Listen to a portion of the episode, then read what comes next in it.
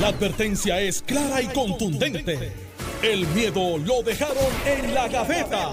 Le, le- le estás dando play al podcast de Sin, miedo, de Noti1630. Buenos días, Puerto Rico. Esto es Sin Miedo, Notino 630. Soy Alex Delgado y ya está con nosotros el exgobernador Alejandro García Padilla, a quien le damos los buenos días, gobernador. Buenos días, Alex, a ti, buenos días al país que nos escucha y, por supuesto, al, al pitcher estrella de este programa. Sintió la estadía este fin de semana. Así gobernador. es. Estuvo allí, estuvo Pues yo allí. la Buenos estoy- días. la estoy luchando, pero buenos días, Pero- Alex. Buenos días, Alejandro. Pero ha decidido días a El espejismo de la estadía. No, Ah, no, mira, buenos ha días. decidido No lo vivir en el yo, ELA. Ni lo dice Alejandro. Él decide vivir en el ELA. Él va a la prueba y vira para atrás. Una cabildera de la estadía. Fíjate, fíjate. Eso es un fíjate, espejismo. Fíjate, eso lo vamos a tocar en la segunda ahorita. Yo- media Yo, hora. quiero hablar eso ahorita, pero mira, Sí. saludo a la cantidad increíble de personas que nos escucha. Eh, están en Orlando, tú sabes que están pegados en las redes, Noti1. pon- Sí, y mucha gente que de- va y viene, que tiene tan cuatro, cinco, seis meses allá, regresan a Puerto Rico. Eso se está dando mucho más de cuando yo vivía allí. La parada puertorriqueña fue espectacular. Tenemos un primer eh, jefe de la policía, que como si fuera el superintendente de Orlando, que es puertorriqueño. Eh, Marcos López salió electo sheriff, que tú sabes que los sheriff allá y los jueces algunos se eligen, En van a campaña. Marcos López puertorriqueño. Y no es que salgan electos y sean puertorriqueños, está, es que están ayudando, de hecho, van a donar primicia aquí, no digo, ¿no? 15 patrullas para Ponce. eh, que las de Para la municipal de Ponce, Sí. para alcalde. Alcalde, sí, pues ellos, ellos están este, identificando mucho en Cabo Rojo también van a llevar Saludos a, a Irizarry Pavón. Eh, y, este, Tremenda y esta- gestión. y este año se le dedicó a Moca y a Cabo Rojo. Impresionante la cantidad de gente del oeste. Por lo general yo pensaba, como yo vivía allá, éramos mucha gente del área metropolitana, mucha, mucha gente de Cabo Rojo y Moca. Yo, para que la gente entienda, tú además de haber jugado en los 78 municipios de Puerto Rico AA, también jugaste allá en, en Orlando. setenta- Pues, de 79. hecho, allá fue que me formé En el como pelotero desde 79. los 14, 79. 14 años. en Caballo malo y de lejos. Pero mira, Un saludo un a toda la comunidad y, puertorriqueña. y saludo a Palillo Santiago. Muy bien. Ah, la- Lo, indujeron al Salón de la Fama Sí, este fin de semana. fin de Ha semana. pasado por debajo del radar.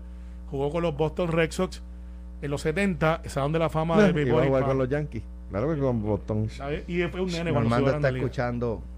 bajito. Iba a jugar de con los Yankees. bajito. Tenía que jugar con Boston, Normando por que se supuesto. conforme con que su equipo AA tiene franquicia todavía. Bueno, hoy eh, se cumplen cuatro años del impacto del huracán María. Eh, son las nueve. ¿Y qué? Nueve, nueve y seis de la mañana. ¿Dónde estaban ustedes a esta hora hace cuatro años? ¿En sus casas? Yo trabajando. A esta hora, yo, a esta hora yo me había, me había- ya, ya nos habíamos cansado de, de, Aguantar de el coger el agua que estaba entrando por una ventana y secarla y lo que hicimos fue una barricada con, con toallas para que el agua entrara por una puerta y saliera por la otra. Ah, ya. Creamos un pequeño riguito dentro. En Guaynabo. Eh, sí, sí, ya. sí. No, un sitio que alquilamos cuando yo salí de Fortaleza. Ok. Pues, wow. eh, yo estaba en el balcón de mi casa y yo iba como un hoyito. Que el, el viento pasaba, es mi- era mi primer huracán. Eh, porque cuando los huracanes anteriores yo no había estado en ¿De Puerto verdad? Rico. Sí, es mi Hugo. primer huracán, el primero. Ni Hugo. Ni George. Eh, no, ni hubo. Ni Eh, Yo fui a los 14 y regresé a los 20 y pico para acá. Eh, ¿Qué pasa? Lo menosprecié. Porque Subestimó, lo subestimó. muchísimo.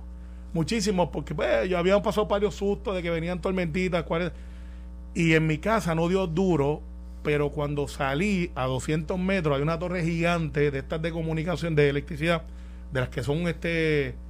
que Sí, la, Son la gigante, Ajá. que la tumbó como si fuese una de Que papel. Tiene las patas como la Torre Eiffel así. Exacto. este. Pues esa, al lado de mi casa en Guaynabo, por ahí, por, por Willy. Ajá. Esa fue la que se cayó. Eso está a 100 metros de mi casa. Porque yo vivo en un embudito, un hoyo, el, el viento pasaba por arriba, pero cuando salí 100, 200 metros que vi que dice, oh, esto es serio. Ahí comprendí por primera vez lo, lo duro que es y cuando salió obviamente como a los dos días, porque estábamos pillados, cuando salí a Cataño, a Tua Baja y vi que pude ver el distrito, yo dije, wow. O sea, me impresionó de una manera, pues era mi primera experiencia en huracán como tal. Nunca lo voy a olvidar.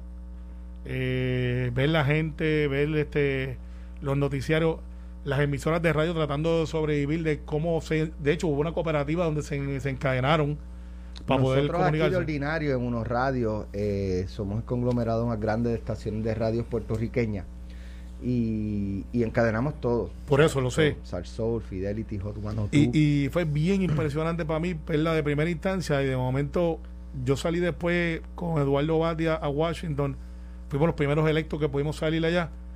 Y recuerdo que cuando llegué a Washington, que tuvimos una serie de reuniones, fue impresionante las noticias de verlas desde Washington y Puerto Rico. O sea, todos los noticiarios, ver gente y dice, wow, eso, yo soy, yo vengo de ahí.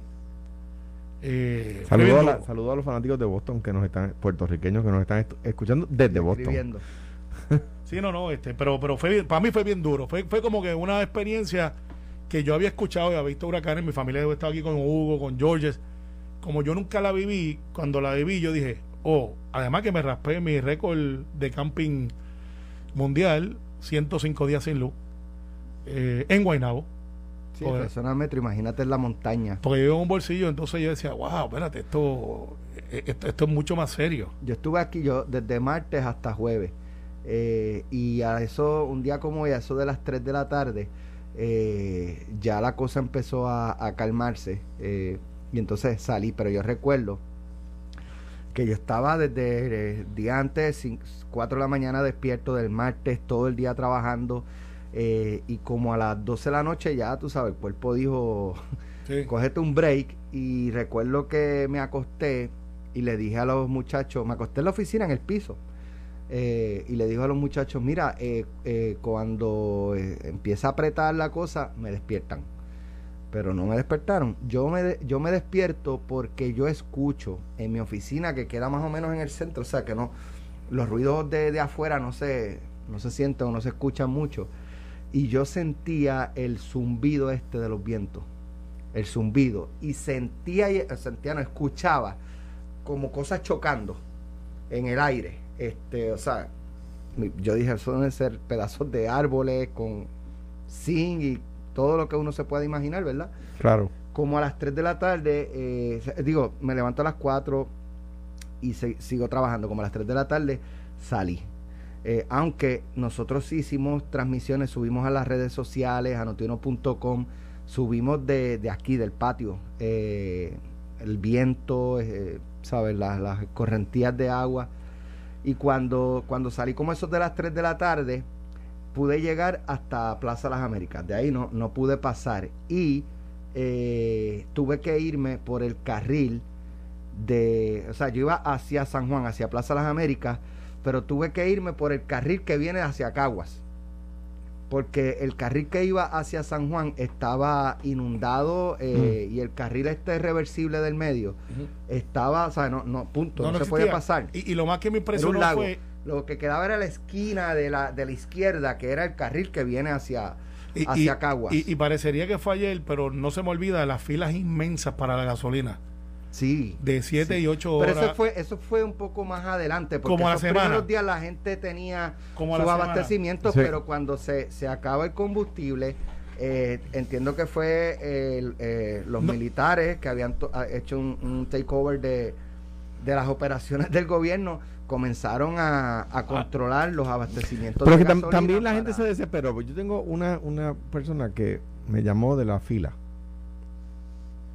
eh, estaba desesperada eh, y me decía la persona es que yo llegué aquí con un poquito más de un cuarto y la fila ha estado, he estado tanto jato en fila que ya casi no tengo gasolina. Yo te hubiese quedado en tu casa y tendría un poquito más de un cuarto. Entonces, yo recuerdo que comenzaron, no, no, no fue Wilma. Comenzaron porque obviamente la eh, entiendo yo los que tomaron la determinación de, de racionar el, eh, la distribución de gasolina era porque las prioridades eran las operaciones de gobierno y los hospitales. Y era lo que ellos querían garantizar que no se quedaran sin ningún tipo de energía, ¿verdad? Aunque fuera por medio de, plantas eléctricas generadores. Eh, y entonces yo recuerdo que comenzaron a racionar eh, a 10 dólares. O sea, y tú estabas a veces 2, 3, 4, 5 horas en la fila y lo que te daban eran 10 dólares. O sea, te dejaban echar 10 dólares y hubo mucha gente que, que ¿sabe? No, mira, era, era es, lo, vulnerable que somos, que no nos damos cuenta a veces. Hubo una reunión en el centro de convenciones con el gobernador. El gobernador convocó a, todos los directores de medios. En ese entonces el gobernador Ricardo Rosselló convocó a todos los directores de medios de comunicación a una reunión de emergencia. Y era un poco para ponernos en perspectiva lo, que estaba pasando, que no necesariamente trascendía. Cuando se tocó el punto de la gasolina, yo, yo recuerdo haberle planteado que ¿sabes? Si tú me, si tú me dejas a mí eh, solamente escoger 10 dólares de gasolina, yo me salgo de, echo los 10 dólares y vuelvo y estoy en la fila. O sea, me voy a la cola de nuevo para echar 10 dólares más.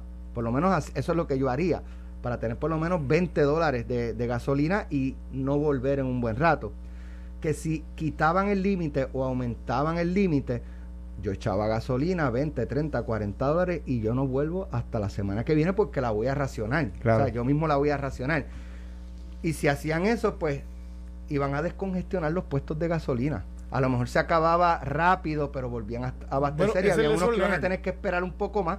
Pero ahí estaba esperando todo el mundo horas. O sea, lo- los puestos de gasolina de madrugada, oscuro, ya tenían fila, sin saber en muchas ocasiones si venía el tanque o no. Sí. Sí. No sabían, era... fue, eh, fue una época que eh, una época que, que nos enseñó muchísimo Eh, aprendimos muchísimo de, de, de, de- de- a la hora que esta gente está hablando ambiental de la erosión costera porque ahí sí cambió to- drásticamente Eh, muchos lugares en Puerto Rico eh, donde era la orilla eh, ya no era orilla era parte del mar y así por el estilo la, lo frágil que somos nosotros en cuestión de la cadena alimenticia por nuestra dependencia que de las, de las cosas que vienen de afuera.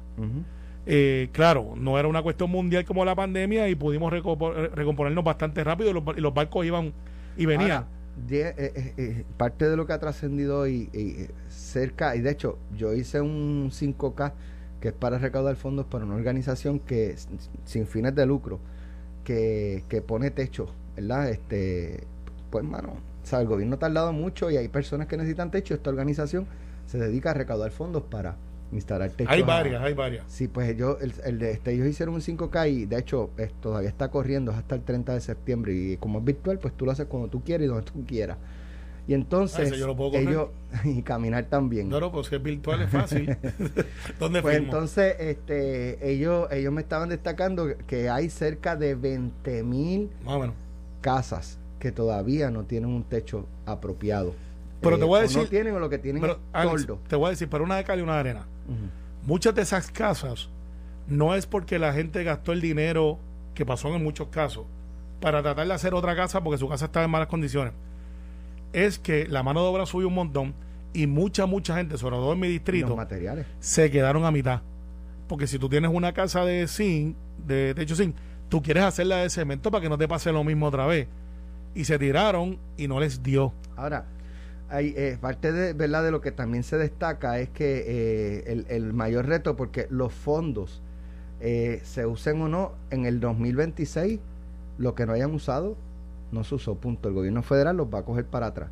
Por eso es que el secretario de la Vivienda está indicando que el, plan que están desarrollando o que se ha desarrollado eh, tiene como para el 2026 ya haberlo utilizado todos los fondos. Pero hay un problema y es lo de la mano de obra. En Puerto Rico no hay mano de obra suficiente para hacer todas las obras de reconstrucción que se requieren, por lo menos, ¿verdad? Dentro de un periodo de tiempo razonable. Eh, y, y entonces eso plantea algo que hemos discutido aquí anteriormente. Yo la tuve esa posibilidad de traer mano de obra extranjera. No, no, mira, eh, yo este fin de semana, este antes de salir para Florida el jueves, eh, tuve una reunión informal, coincidí con el cónsul de la República Dominicana. Llevamos más de cinco meses hablando con, con el consulado. Obviamente no le toca, no es Puerto Rico quien da la visa, pues nosotros, el Departamento de Estado no da la visa, que una gente cree que es tan fácil. Eso hay que pedir un permiso eh, al Departamento de Estado Federal, literalmente, porque es una visa de, de un inmigrante que entra a trabajar, que ya existen. Eh, En la forma se me escapa. Me gustaría fíjate, que debemos de entrevistar al cónsul en algún momento, porque él, ellos tienen el plan, sabemos cuánto mano de obra que hay, es una logística, hay empresarios que ya tienen disponibilidad de alojamiento, porque no es traerlo, es traerlos con el compromiso de que literalmente tienes que darle al ojo, tienes que darle, eh, o sea, no los puedes traer y decir, búscate donde vivir, ese mercado de renta aquí no existe. Así que es una logística que tú los traes, los más cercanos y, y más costo efectivo, porque es una construcción que se parece a la nuestra, son nuestros hermanos dominicanos, que, que trabajan muy bien en el asunto de la construcción caribeña, que es diferente a los mexicanos, que hay un grupo de mexicanos que van a venir a trabajar aquí, pero es, es diferente el código. Pero ellos cogen. intu- o sea, ellos no, Claro, pero, ellos no pero- se van a leer el código, ellos le, le van a mira, aquí vamos a hacer una pared y el ingeniero y el arquitecto y el foreman le dicen, mira, aquí va la y va a ser de tal grueso y va a tener tantas estas varillas que están aquí. sí, pero es más fácil traer... alguien que los dirige. pero Claro, pero, pero claro. es mucho más fácil traer de la República Dominicana. Ellos no van a diseñar. Está bien, Digo, pero- y, y- y- y si necesitamos arquitectos, que los hay muy buenos dominicanos y, e- y contratistas muy buenos dominicanos, que los hay, pues por supuesto. 100 mil es el número, Alex. Pero 100 mira.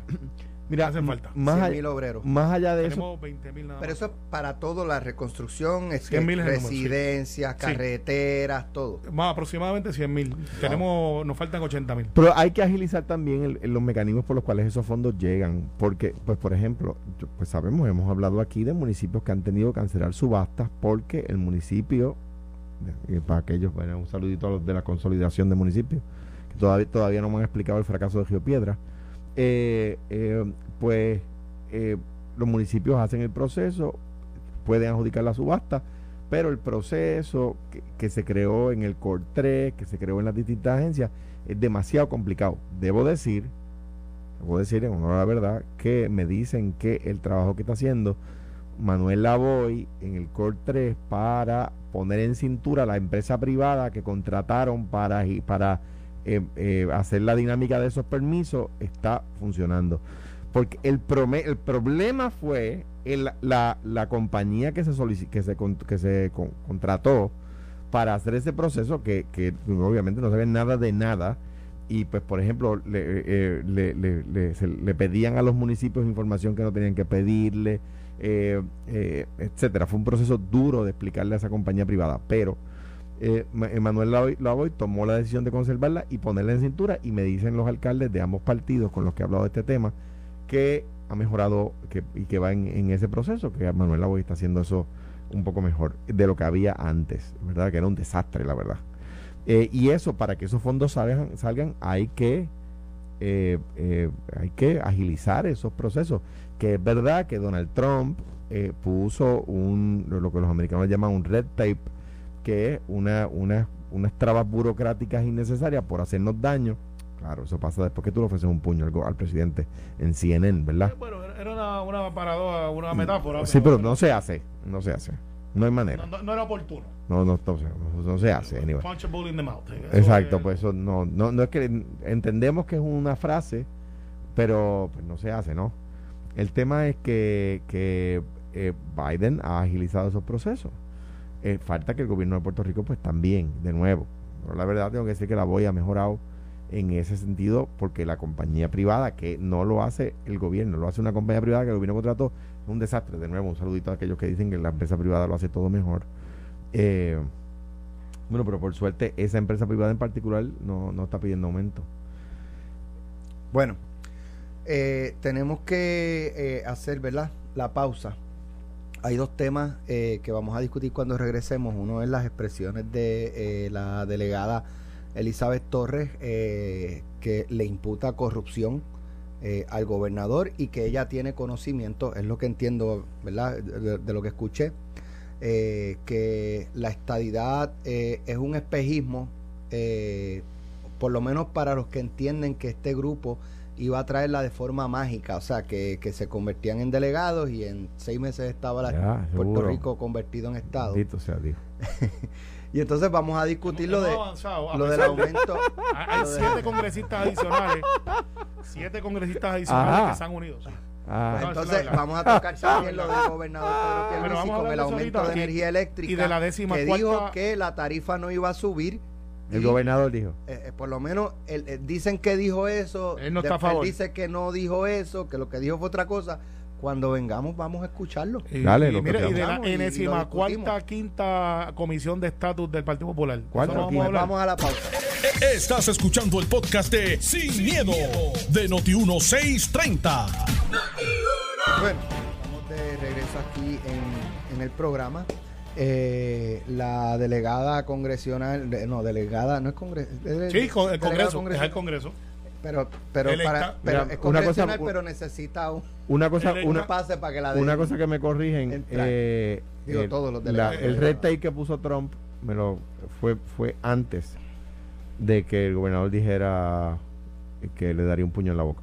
Ok. Y es verdad. Bueno, que la pregunta histórica fue si usted era del bully, él dice, pues, bully, you punch him in the mouth. No, lo- la pregunta no incluía el bully. El bully fue parte de la respuesta, pero nada. Era buena bully, Está you mal, punch him in the mouth. como me lo dice la persona, mal como estuvo fue antes, es verdad.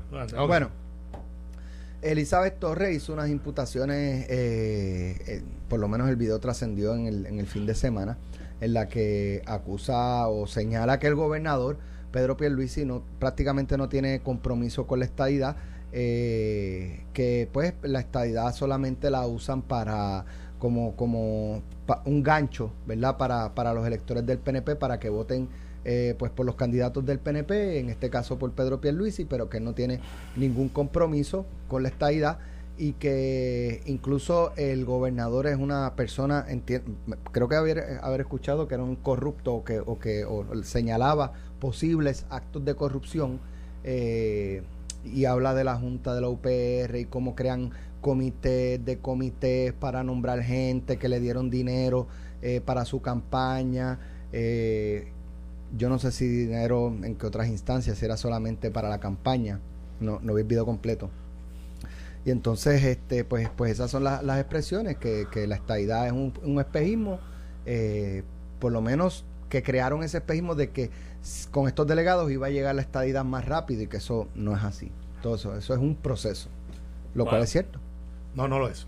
No lo es. Es un, es un proceso, no va a llegar rápido, eso es cierto. A un proceso, pero no, bueno, cuando lo dijiste de la manera que lo dijiste, parecería que todo lo, que ella dijo es cierto. Sí, es cierto. No, no, lo, del proceso, que no va a llegar por Todos los procesos tienen unas etapas, mira. Eh, lo voy a atender sin mascarilla para que se vean todas las articulaciones. Son desafortunadas las expresiones. Pueden, pueden entrar a notiuno.com, ahí está Notiuno TV. Sí, Para que vean la cara, la cara que tiene Carmelo en este momento. Sí, no, no, no es una cara feliz. Eh, y con razón. Yo estoy eh, desilusionado con las expresiones. Eh, y, no porque pues, yo esperaba otra cosa. Yo soy de los que siempre advertí que su manera antes de atender este asunto de una candidatura no necesariamente eran tan elocuentes como lo plantean en su premisa desarticulada. Pero lo voy a atender con hechos. Ella plantea que Pedro Pierluisi no le interesa la estadía. Bueno, pues vamos a los hechos. Los hechos son que Pedro Pierluisi, a pesar de la opinión pública en su contra, eh, respetó la voluntad del pueblo, hicimos una elección, decían que no había dinero, nos demandaron tres veces, Pedro Pierluisi fue al tribunal como gobernador y presidente del PNP y tuvimos una elección donde ella salió electa. Dos, Pedro Pierluisi ha visitado a Washington más que ningún otro gobernador con el resultado y por su condición de haber sido congresista, el acceso que tiene, tanto así que mañana mismo está en Washington, donde debería estar Elizabeth, eh, que la información que tengo es que no está yendo, eh, para atender los ¿Tú estás diciendo que ella no está yendo a Washington? Este, y hay hasta textos entre los mismos delegados peleando porque ella dice que la han dejado fuera y es que algunos delegados han planteado, en su momento cada uno tendrá que decir su verdad, de que ella no juega en equipo y que ella anda en otra onda. Pero eso es un asunto entre delegados. Y tú sabes que yo he estado muy de cerca con estos asuntos de los delegados porque pues yo tengo una relación estrecha en Washington que la vengo cultivando hace más de 10, 12 años. Eh, más eficientemente de los últimos 12 años que cuando empecé en el Senado que no tenía ninguna relación en Washington. ¿Qué pasa?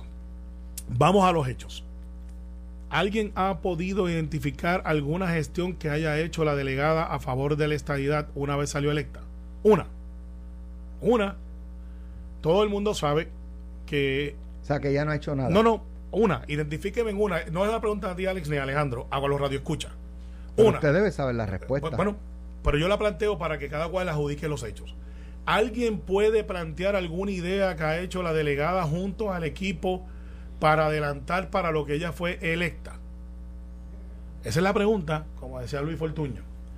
Y con mucho respeto a Elizabeth, con quien me he reunido varias veces, ella plantea de una manera yo creo que irresponsable de que ha tenido reuniones y que ella puede ver que nadie se lo ha contado de primera instancia y, y de ahí brinca su pensamiento a un montón de acusaciones que no fundamenta, que no fundamenta. Yo le invito a Elizabeth que si ella tiene alguna información de lo que ella alega, que en las próximas 48 horas la haga pública.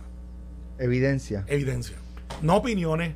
no, porque cuando recuerdo que gente que estuvo en su campaña de elección, que empezó con Ricardo Rosselló, con quien ahora aparentemente no hay mucha relación, después de la elección, y que la y yo recuerdo que los endosos de doña Elizabeth Torres, muchos de ellos se procesaron en mi oficina. No era mi candidata. En tu oficina. Así del, del partido. del partido. Del partido. Y te explico un grupo de colaboradores de su campaña que estaban en el comité del PNP me pidieron que el PNP abriera las puertas a Elizabeth para que ella pudiera procesar sus endosos. Y como secretario del partido dije, esto está abierto para todos los buenos estadistas y PNP, a pesar de que ella ahora dice que ella es PNP, pero que no quiere participar en asuntos del PNP. Yo le abrí las puertas y las fotos están, la evidencia está, donde ella junto a un grupo de voluntarios del PNP, en la oficina del PNP, ella pudo, pudo, pudo procesar sus endosos. Al igual que Melinda lo hizo en la oficina de Jennifer González, que queda al otro pasillo. Así que Elizabeth no puede plantear que el PNP la persigue porque lo que ha hecho es ayudarla. De hecho, en los foros que se dieron debates, ella declinó participar en algunos de ellos y reclamaba que no se le invitaba, cosa que le pusimos en blanco y negro, todas las comunicaciones donde sí se le invitaba. Participó en el último. Y qué bien. Yo me reuní con ella hace dos semanas, Alex. Y la reunión era privada, pero ya que ella lo plantea que se reunió públicamente. Y ella me pregunta a mí que dónde yo la puedo, dónde la puedo acomodar en el PNP. Y mi contestación ¿Hace cuánto es eso? Dos o tres semanas. También hay fotos de eso. No las hice públicas, porque fue una reunión, en mi opinión, privada, pero ya que ella ha planteado esto públicamente, y ella me preguntó a mí dónde la puedo poner a ella en el PNP. Yo le dije, no, es que yo no pongo a nadie. ¿Dónde tú quieres estar en el PNP? Fue lo que dije. ¿Dónde tú crees que tú nos puedes ayudar? Ella estuvo en la reunión de los comunicadores. No sale en la foto porque ella pidió quedarse fuera de la foto. Hizo un argumento que yo entiendo que es válido. Y no estaba en la reunión de los comunicadores como siete o ocho más que de los comunicadores que prefirieron, mira, yo no quiero estar y otros quieren sí queremos estar. Alex, este, pero Pérez es una persona honesta. Es una persona que ha hecho mucho por la estadidad. Recordemos que cuando era comisionado residente aprobó un proyecto de los pocos. Creo que Fortunio y Pierluisi son que pasó a la Cámara. bueno, y salió del comité. Sí, tuvieron que incluir el ELA. Y, ustedes sufrieron como una derrota. Sí, fue, la, fue, la, enmienda de Ferrer. Eso lo hemos exactamente. aquí, la representante de Indiana. Pero Pedro Pierluisi... No, de, de North, North, Carolina. De North Carolina. Pero Pierluisi ha logrado eso. Entonces, la pregunta es, Alex, en el informe que se supone que yo creo que tienen que haber radicado ya, porque creo que es a los 60, 90 días, ¿qué va a hacer el resumen de Elizabeth? Yo he visto a Zoraida, he visto a Melinda, he visto a Lefranc Fortuño, he visto a Mayita. La pregunta es, si tú sales electo para ser delegado por la estabilidad, ¿cuál es tu misión? Bueno, mira. Y, y también con esto con cuestión de privilegio me extendí un poquito más. ¿Cuál es tu misión? Entonces yo le pregunto a Elizabeth, y esto es directo a ti, Elizabeth. Si no estás cómoda, si entiendes que no puedes hacer el trabajo, si entiendes que hay algo dentro de ti que no te permite el defender para lo que tú aspiraste, debes de ser igual de honesta contigo mismo y con el pueblo que te eligió, porque tú eres electa, y plantearte si entonces tu premisa es una inarticulada. Eh, y le paso el micrófono al compañero García. Mira, déjame una preguntita. ¿Están cobrando o todavía no cobran? Sí, están cobrando. Están cobrando. Están cobrando. Excepto el doctor Ricardo Rosselló. Que, renunció, que, renunció. O sea, están cobrando y tu planteamiento es que ella debe explicar qué ha hecho. No, no, e- ella y todos, y todos, todos, tienen que hacer un informe. Pero estás prestando mayor enfoque en ella por los argumentos que ella está porque ella plantea que es un espejismo que es un asunto que no es serio. Entonces la pregunta es qué ella ha hecho además de sentarse en un programa de radio si, si, si lo que se está trabajando no es serio pues ella debería uno, pienso yo, eh, rechazar el salario y o renunciar. Bueno, pero déjame, yo, no, me no me dedico a defenderla a ella y ella está con la cosa esa de los... Pero vas a hacer una excepción. En contra, no, en contra de ella está con la en contra de la de, pues, la, de la, de la agenda a favor de la agenda a favor de, de, de, la, de las sociedades de las comunidades más marginadas como los gays y entiende que la perspectiva de género es una dictadura y no sé qué, unas cosas ahí con las que yo no estoy de acuerdo. tiene derecho a hacerlo, Ah, claro, ya. pero igual, igualmente tiene derecho a decir lo que acaba de decir. También. Ah, o sea pero que. entonces me da el derecho a mí a ah, yo ah, expresarme. Ah, no, pues claro. Ahora, porque, porque al fin y al cabo, ¿cuál es el problema? Que dijo la verdad. El problema que tiene el PNP es que dijo la verdad, que hay una agenda estadista Eso es O sea, fácil, o sea, no, pero ahora me toca a mí. Bien, pero, pero, pero que no, no puedo dejarla pasar así. Ah, pero yo te dejé pasar un montón ahorita, pero mira. Usted lo que dijo es que Pedro Pierluisi es corrupto. Oye, pero ¿Eso deje- también? no, no, pero déjeme, déjeme, déjeme atender el punto, ¿verdad? Eh, eh, eh, ella, eh, acabo de decir que no hay ninguna agenda estadista, y esa es la verdad. Y, y, tú- y- y ustedes dicen que saben lo que han hecho los demás, los demás eh, eh, eh, cabilderos de la estadidad. Pararse con una pancarta, eh, de una, una cartulina de 25 centavos, con un Magic Marker. Ah, eh, Eso es lo que han hecho. Esa, eso es lo que han hecho. No sabemos lo que eso de que Carmelo dice, no, porque sí, los demás sí yo sé lo que han hecho, pararse con una cartulina allí. Esa es gran, la gran aportación de los cabilderos de la estadidad. Y, y es, una buena, es una buena estrategia, porque en el día número 51 de la protesta van a tener 200 personas. Fenomenal, como todos los días hay un señor allí que se para en contra de las bombas nucleares. Entonces, Elizabeth Torres, que fue la, dele- la delegada de la estadidad, candidata, candidata cabildera que más votos sacó, le ganó a todos los demás, pasta y ¿Cuántos- queso. ¿Cuántos populares tú eres que votaron por ella? Ay, Carmelo, por favor, ninguno. Ah, y, pues, tú eres, o sea, que tú estarías de acuerdo conmigo que la inmensa mayoría de los votantes por ella fueron PNP. Pues claro, Ok. No, no. pues claro, y le ganó a todos. Sí, sí, sí. Le Eso- ganó eso- en eso con, no con la maquinaria del partido en contra. Le echaron todos los caballos en contra. Eso no es correcto. Y les ganó a toditos. Les ganó a toditos. Pero tenía el apoyo de Ricardo. Eh, Tenía el apoyo de Ricardo. Tenía el apoyo de Ricardo, es Y- verdad. y- y pero no, la- no el de la maquinaria del Y le PNP. ganó a él. Y no, pero no, y, no, el de la máquina del PNP. Ahora bien, la verdad es, y ah, yo lo he dicho aquí muchas veces, no, no esto no es nuevo, claro, lo es nuevo porque lo dice una de las cabilderas de la estadidad. Que, que, que, la estadi- que ustedes le venden el sueño a, los a, los a los PNP y saben que no le van a poder cumplir y cada vez le dicen en el próximo cuatrenio lo vamos a lograr y llevan así desde que Barbosa fundó el partido. A 100 años llevan diciéndole eso a, los a los estadistas, tomándoles el pelo y cada vez tienen menos apoyo en Washington. Eh, es. Eh, Carmelo, en el, eh, eso es eso es eso es matemáticamente correcto. En el no- en el en el en el 90 el, el proyecto pasa unánime. En el en el 97 pasa por un voto y ahora celebran tener siete siete congresistas de 435 hermanos. O sea, cada vez tienen menos apoyo en el Congreso. Marco Rubio les dice la semana pasada, aquí no hay ambiente para eso. Elizabeth Torres se los dice. Ay, entonces es una traidora. Entonces se debería retirar. Pero ¿por qué no le dicen lo mismo a Marco Rubio? Ah, lo que pasa es que ese senador necesitamos el votito. ¿Sabes que fueron un grupo a, a protestar eh, la oficina de Marco Rubio? Pues terrible, Y- por y, de- y- y yo creo que eso es porque el PNP protesta contra la verdad. O sea, el PNP protesta contra la verdad. Les dicen la verdad y hacen una protesta. En vez de decir, tenemos que arreciar. Mire, es verdad. ¿Qué pasó? Que en el 1997 sacamos 217 votos en el proyecto John y hoy no llegamos a 50. ¿Qué pasó en el camino? ¿Por qué? Don John está todavía allí. ¿Qué pasó en el camino? ¿Por qué han decrecido tanto? ¿Por qué en Washington tiene tan poco apoyo? Y es verdad lo que dice Carmelo, ella no le puede adjudicar, y ahora en cuanto a lo que dice Alex, a Pedro Pierluisi un acto de corrupción si no dice cuál, porque ese es el problema de la política puertorriqueña, que tú, que viene, hay, hay gente por ahí que viene y, y te lanza piedra y di- le dice a Carmelo o a Alex o a mí cualquier cosa sin decir que...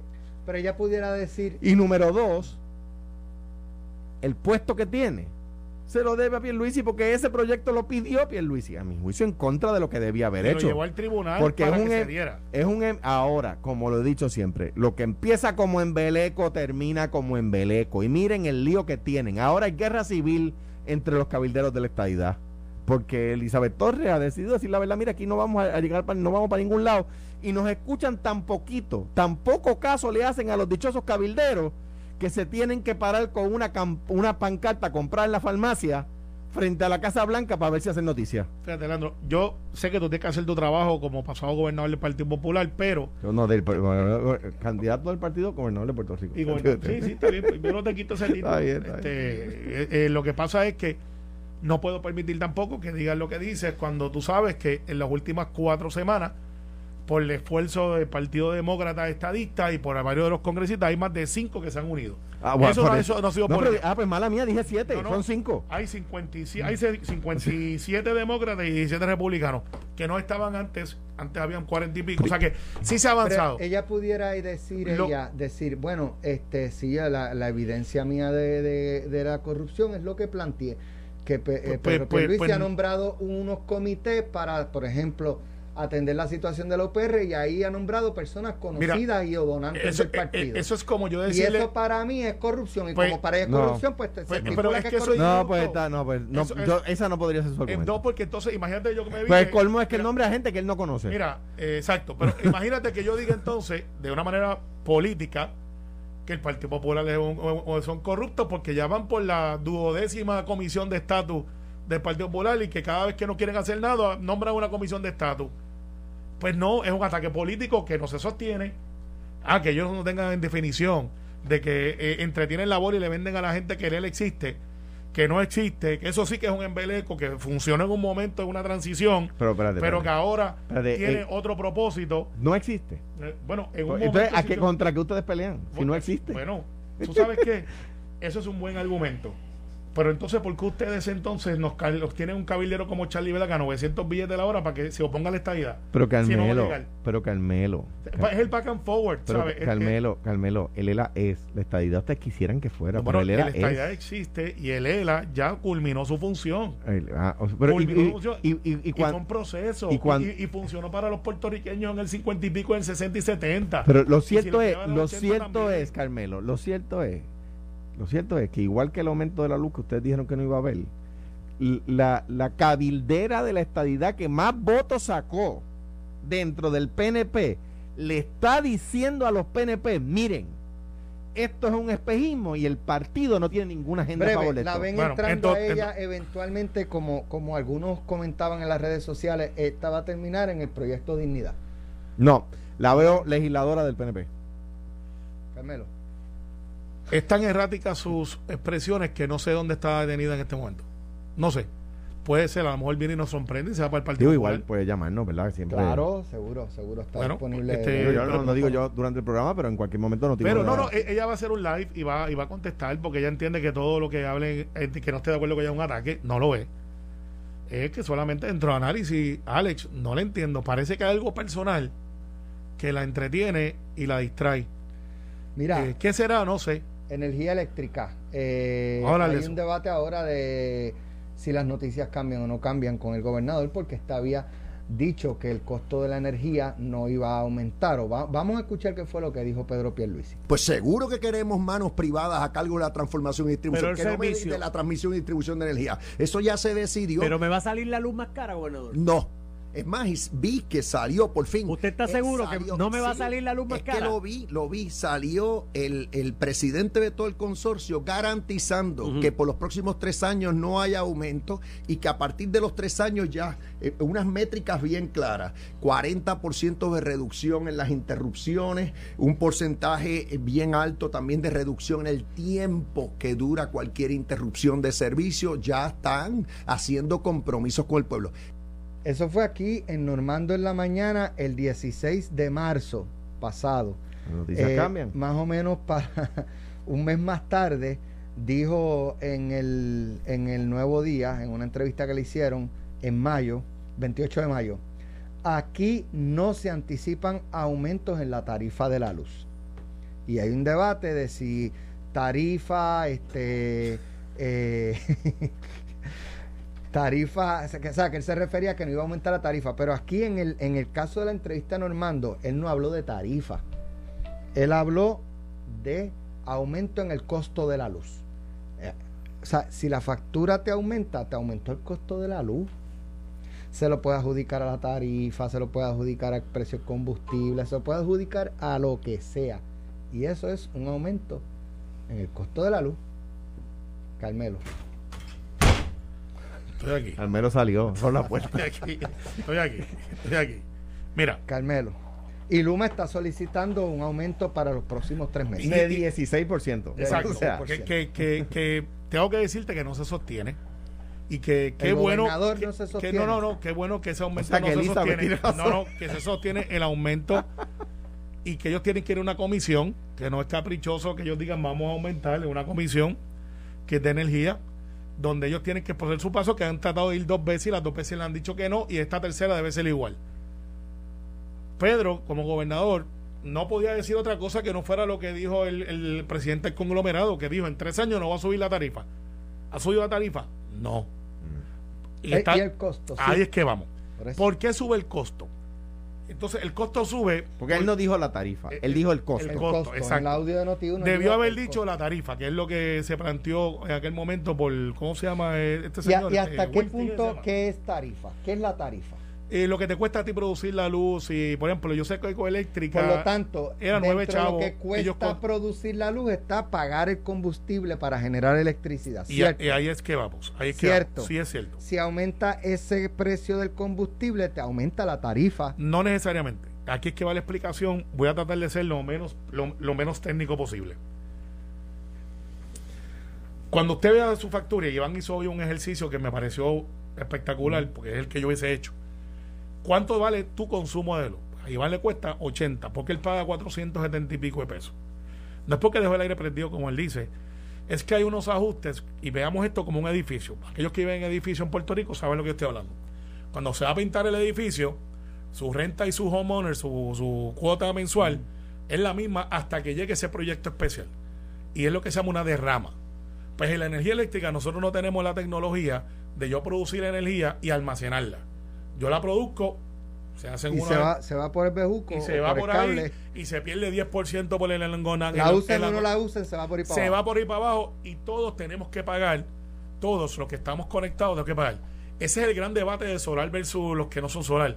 Si se fuera la mitad de Puerto Rico solar y produjéramos la misma cantidad de energía, Va a aumentar. los que no estamos en solar, incluyéndome, tenemos que pagar la derrama. No, pero que la, la- la autoridad puede producir menos. Exactamente. Ahí es que va mi argumento. Si yo fuera el abogado del gobierno, que no sé si tiene representación allí, o el del consumidor, que sí tiene representación, digo, espere, espere, espere.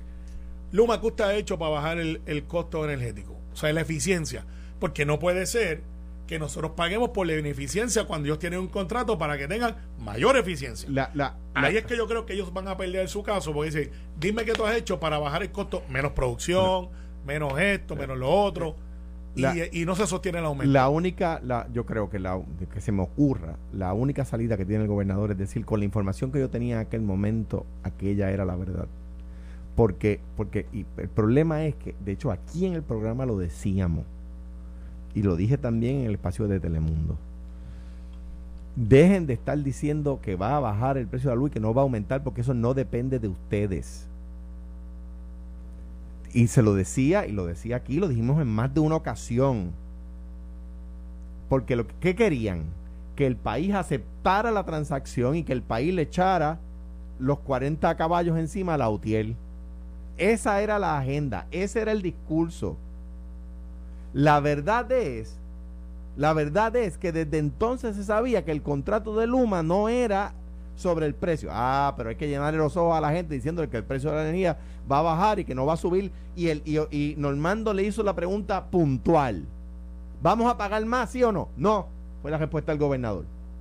No. Y mira ahora, están, viendo, no un aumento de uno, ni de dos, ni de tres. Están viendo un aumento de 17%, 16 punto y pico por ciento, para recobrar 85 millones. O sea, para que el país les pague 85 millones. ¿Ok?